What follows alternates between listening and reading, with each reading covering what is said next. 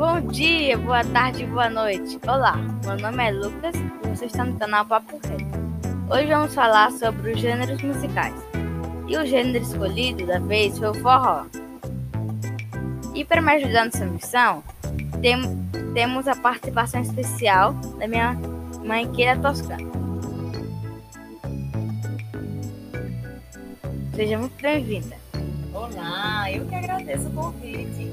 Vamos de papo reto? Sabia que o forró é uma festa originária da região nordeste do Brasil, bastante popular e comum por aqui, especialmente nas festas juninas. Isso mesmo. O forró é usado para nomear distintos gêneros musicais, como choque, baião, arrastapé e o xoxão. Por isso, quem não conhece suas histórias as confunde com um gênero único. E as músicas são executadas tradicionalmente por trilhas instrumentais, com acordeão ou sanfona, zambumba e triângulo. Foi criado por Luiz Gonzaga, o rei do Baião. Ele foi nascido em Pernambuco e exerceu uma grande influência na valorização da cultura nordestina. O forró é conhecido e praticado em todo o Brasil, especialmente popular nas cidades brasileiras de Campina Grande e Caruaru, que sediam as maiores festas juninas do país.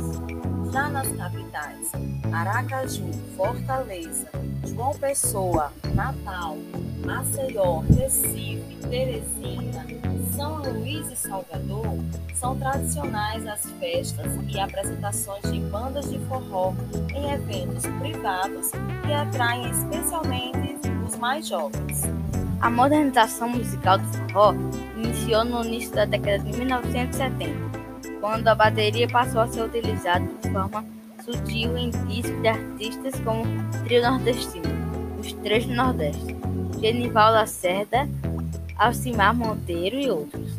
Na década de 1980, a bateria, a bateria, guitarra elétrica e baixo elétrico faziam parte oficialmente do da instrumentação dos discos de forró. Luiz Gonzaga passou a fazer uso constante desses instrumentos a partir do seu álbum de 1980, O Homem da Terra. No início da década de 1990, surgiu no Ceará um novo meio de reproduzir músicas de forró, com a introdução de instrumentos como o teclado e o sax, sax e a retirada de zambumba mesclando com elementos de lambada, música pop e axé música. O movimento ficou conhecido como forró eletrônico ou estilizado.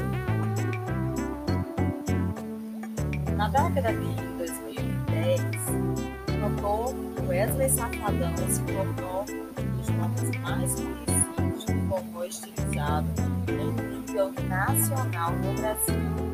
E, e o forró é dançado em pares e evoluiu para vários estilos que têm raízes em diversas outras danças, adaptados para o molde e a estética que a cultura e a música do forró apresentam.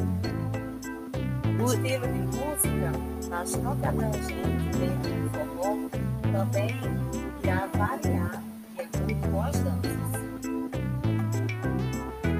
Infelizmente, com a pandemia,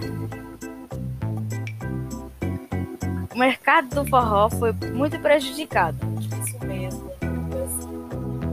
Então, o forró encontrou no espaço digital um meio de manter essa estrutura viva. As lives chegaram com tudo e cada vez mais tem conquistado mais marcas e parceiros. Sabe por quê? Porque eles sabem Obrigado pela participação. Fique com o Forró Raiz. Espero que gostem.